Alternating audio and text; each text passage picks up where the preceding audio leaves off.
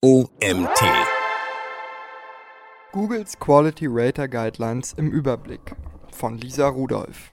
Mein Name ist Nils Prager. Ich freue mich, dass du dir auch heute wieder diese Podcast-Folge anhörst. Die Google Quality Rater Guidelines existieren schon länger im Verborgenen. Ein paar Jahren wurden sie geleakt und inzwischen sind sie öffentlich verfügbar. In diesem Artikel sprechen wir über das Mysterium Quality Rater Guidelines, ihren Sinn und Zweck. Außerdem finden wir heraus, wie hilfreich diese Guidelines in puncto SEO sind und wie du mit Hilfe derer deine Website online sichtbarer machen kannst. Was sind die Google Quality Rater Guidelines? Wir alle wissen, dass Google einen Algorithmus einsetzt, um Suchintentionen zu verstehen und dadurch die bestmöglichen Suchergebnisse auf Suchanfragen zu liefern. Der Algorithmus kontrolliert gewissermaßen das, was in der Suche angezeigt wird. Was viele nicht wissen, dass dieser Algorithmus von realen Menschen kontrolliert wird. Den Google Quality Raters oder auch Search Evaluators sind Menschen wie du und ich. Oft sind es Freelancer und Studenten, die auf der ganzen Welt verteilt sind. Und diese Menschen bewerten, ob Webseiten und ihre Inhalte die Qualität erbringen, die Google fordert. Mithilfe dieser Kontrolleure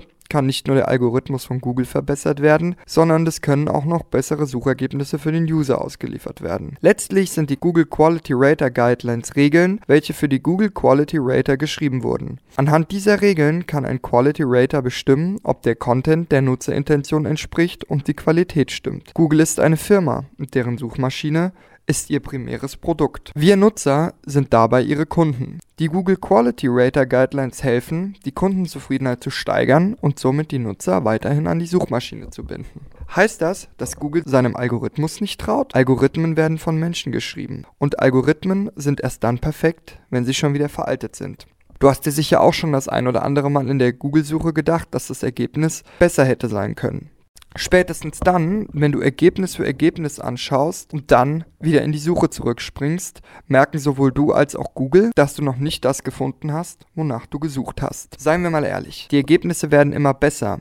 Und die letzten Jahre hat sich da einiges getan. Google will mehr. Google will, dass du die perfekte Antwort bekommst mit so wenig Aufwand wie möglich. Und man kann nur besser werden, wenn man an den eigenen Schwachstellen arbeitet. Mit Hilfe der Google Quality Raters schlägt Google zwei Fliegen mit einer Klappe. Erstens, die Quality Raters können Webseiten menschlicher einstufen und somit den Ergebnissen den Feinschliff geben. Google kann aus den Entscheidungen der Quality Raters lernen und den Suchalgorithmus in Zukunft noch besser machen. Was steht in den Google Quality Rater Guidelines? Dieses Regelwerk besteht aus knapp 200 Seiten, die wir hier nicht komplett aufführen können. Aber wir versuchen dir einen Überblick über das Dokument zu verschaffen und die wichtigsten Punkte mit dir zu teilen. Dabei sind die Google Quality Rater Guidelines in drei Themenfelder aufgeteilt. Seitenqualität, Verständnis der mobilen Zielgruppe und wie passend sind die Ergebnisse für die mobile Zielgruppe.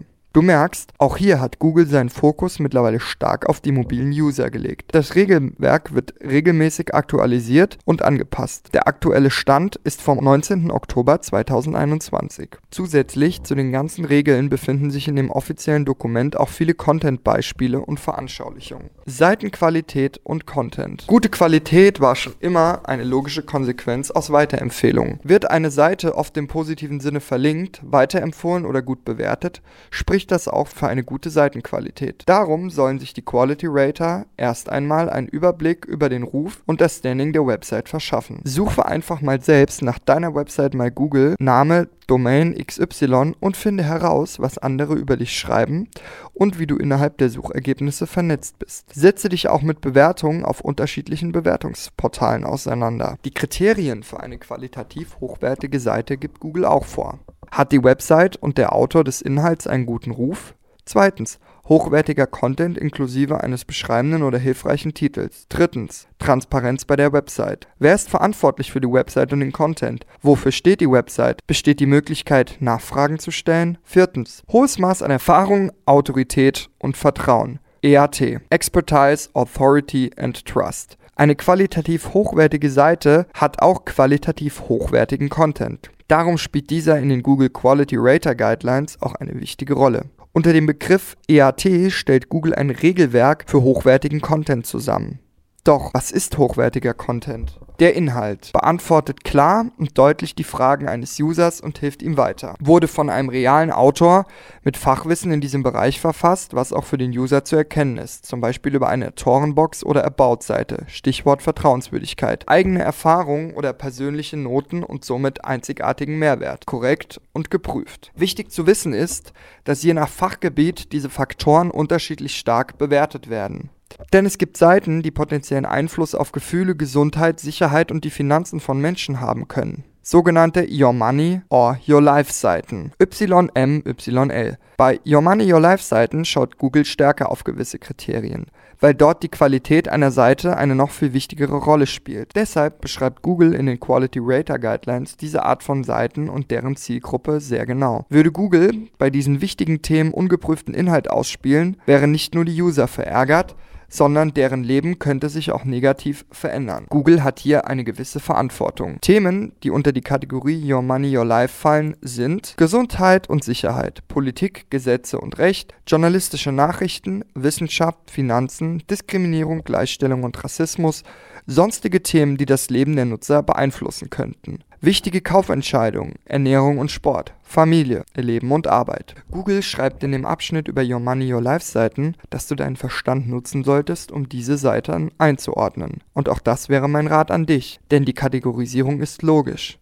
Überlege dir einfach, welch einen Einfluss deine Website auf das Leben von Menschen haben kann. Mobile User, wie ticken diese? Immer mehr Nutzer nutzen Google auf ihren mobilen Endgeräten. Allerdings haben das noch nicht alle Webseitenbetreiber verstanden. Google vermittelt in seinen Richtlinien nicht nur Basiswissen rund um die mobilen Nutzer, sondern zeigt auch klar und deutlich auf, worauf diese bei der Suche achten. Wir benutzen unser Smartphone quasi für alles Mögliche in unserem alltäglichen Leben. Und nachdem ich letztens am Flughafen am Check-in-Schalter noch schnell ein Formular auf dem Smartphone ausfüllen musste, ist mir wieder bewusst geworden, wie unkomfortabel manche Dinge mit dem Smartphone sein können. Dieses Problem hat auch Google erkannt und weist explizit auf die Nachteile der Smartphone-Nutzung hin. Mühsame Eingaben, kleine Bildschirme und eine schlechte Internetverbindung kennt jeder Smartphone-Nutzer. In erster Linie geht es Google darum, dass mobile Nutzer von diesen Schwierigkeiten so wenig wie möglich merken. Webseiten sollen einfach zu bedienen sein und Ergebnisse sollen schnell geladen werden. Alles so komfortabel wie möglich. Zum Beispiel auch via Spracheingabe. Auch dafür hat Google in seinen Richtlinien wieder einige Beispiele, um die mobilen Nutzer und ihre Bedürfnisse besser zu verstehen. Passend sind die Suchergebnisse für mobile Nutzer. Stell dir vor, du öffnest eine Tafel Schokolade und dann ist in der Verpackung die völlig falsche Sorte, anders als im Inhalt angegeben. Da können noch so viele Maschinen die Verpackung richtig sortiert haben. Wenn der Inhalt aber nicht stimmt, ist der Nutzer enttäuscht. Und so ist das auch mit Google. Du kannst immer versuchen, deine Website so aufzubereiten, dass Google sie toll findet. Aber wenn Nutzer deinen Inhalt letztlich nicht gut finden, bringt dir die ganze Optimiererei gar nichts. Die Google Quality Raters sind diejenigen, die hinter die Verpackung schauen. Explizit auch bei der mobilen Zielgruppe. Denn die hat deutlich andere Ansprüche als die bisherigen Desktop-Nutzer. Große Auswahl an Geräten und Softwaresystemen macht es nicht einfacher, die Nutzer zufriedenzustellen. Als mobiler Nutzer kannst du verschiedene Erwartungen fokussieren. Du suchst explizit nach einer Information. Du möchtest, dass dein Smartphone eine Aktion ausführt oder eine Aufgabe für dich erledigt. Worauf sollte bei der mobilen Suche geachtet werden? Die Google Quality Raters werden dazu angehalten, die Suchergebnisse in der mobilen Suche mit den Suchintentionen zu vergleichen. Passen die Suchergebnisse zu den lokalen Gegebenheiten? Wurde die Suche richtig verstanden? In Klammern Schreibfehler Voice Search. Kann eine Suche zweideutig verstanden werden? Handelt es sich um aktuelle Informationen? Was erwartet der Nutzer? Ein bekanntes Beispiel für die Suchintention ist die Suche nach dem Begriff Apple. Hier spielt Google in den meisten Fällen erst die Marke aus, bevor das Obst angezeigt wird. Letztlich muss überprüft werden, ob das Suchergebnis passend ist und die Seite, auf die Google verlinkt. Ja genau, Google lässt an dieser Stelle auch seine eigene Arbeit explizit überprüfen. Die Suchergebnisse sollen genau unter die Lupe genommen werden. Inzwischen gibt es viele verschiedene Aufbereitungen der Suchergebnisse. Dabei soll überprüft werden, ob die Art des Ergebnisses und dessen Inhalt zur Nutzerintention passt. Im Regelwerk erklärt Google daher auch die verschiedenen Arten der Suchergebnisse und in welchen Fällen diese auftreten können. Die Quality Raters bekommen nicht nur eine Anleitung zur Bewertung, sondern auch die Möglichkeit, diese explizit abzugeben. Mithilfe eines Schiebereglers kann ein Mitarbeiter von Google so die Qualität des Suchergebnisses beurteilen. Außerdem können Flags vergeben werden. Porn Flag.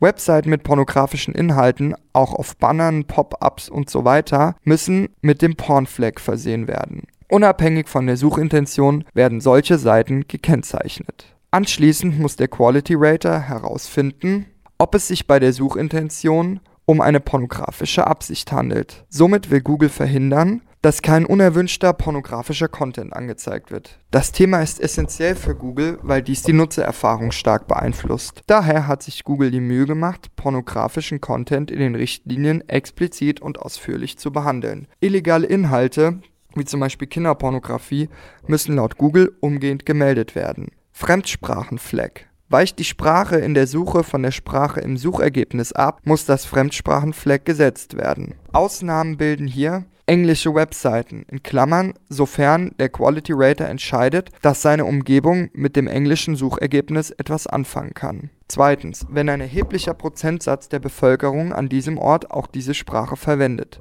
Ein anschauliches Beispiel wäre hier die Schweiz, in der sowohl Deutsch als auch Französisch und Italienisch gesprochen wird. Dabei sollen die Mitarbeiter nicht von sich selbst ausgehen, sondern die Menschen in ihrer Umgebung repräsentieren. Did not load flag. Wird eine Website nicht geladen oder kommt es zu einer Fehlermeldung, muss die Seite mit dem Did not load flag markiert werden. Das gilt auch dann, wenn die Seite keinen Inhalt hat. Vor dieser Flag sind übrigens Seiten ausgenommen, die nicht für alle Nutzer zugänglich sind, zum Beispiel Foren und Mitgliederbereiche. Auch ausverkaufte Produkte oder auf Social Media abgelaufener Content gehören nicht zu dieser Kategorie. In allen Fällen bittet Google seine Mitarbeiter, Verstand, Logik und die Hintergrundinformationen über deren Kultur zu nutzen. Fazit sind die Google Quality Rater Guidelines hilfreich für SEO? Jeder Webseitenbetreiber sollte ähnliche Ziele wie Google verfolgen, nämlich dem Nutzer das bestmögliche Ergebnis zu bieten. Darum sehe ich die Quality Rater Guidelines von Google auch als ideale Hilfestellung für Webseitenbetreiber. Die Richtlinien kannst du auch dann verwenden, wenn die Beziehung zwischen Google und deiner Seite aktuell etwas kritisch ist. Sprich, wenn du von Google abgestraft wurdest. Der Google Quality Rater Guidelines ergeben sich ein paar sinnvolle Aufgaben und viel Mehrwert für jeden Webseitenbetreiber, der seine Webseite für die Suchmaschine optimieren will. Teste alle Formulare und Checkout-Prozesse auf deiner Website auf Benutzerfreundlichkeit. Überprüfe alle Funktionen und Ansichten auf unterschiedlichen Geräten und Browsern. Überprüfe, was passiert, wenn Inhalte nicht geladen werden können. Überprüfe den Content deiner Über mich-Seite und der Autorenboxen. Überprüfe die Darstellung deiner Seite in den Suchergebnissen. Behalte immer im Hinterkopf, du solltest deinen Content nie vorwiegend für Google optimieren, sondern immer für die Nutzer in deiner Zielgruppe. Wenn der Nutzer etwas gut findet, dann findet es die Suchmaschine auch gut. Das bestätigen auch die Google Quality Rater Guidelines, denn diese sind vollgepackt mit Beispielen zu echten Nutzern. Die Google Quality Rater Guidelines sind keine Checkliste für ein besseres Ranking. Sie helfen, die Zielgruppe von Google besser zu verstehen und somit Google bessere Ergebnisse zu erzielen. Dieser Artikel wurde geschrieben von Lisa Rudolph. Lisa Rudolph hat es sich mit einfach mal SEO zur Aufgabe gemacht, selbstständige Blogger und kleine Unternehmen bei der Suchmaschinenoptimierung zu unterstützen.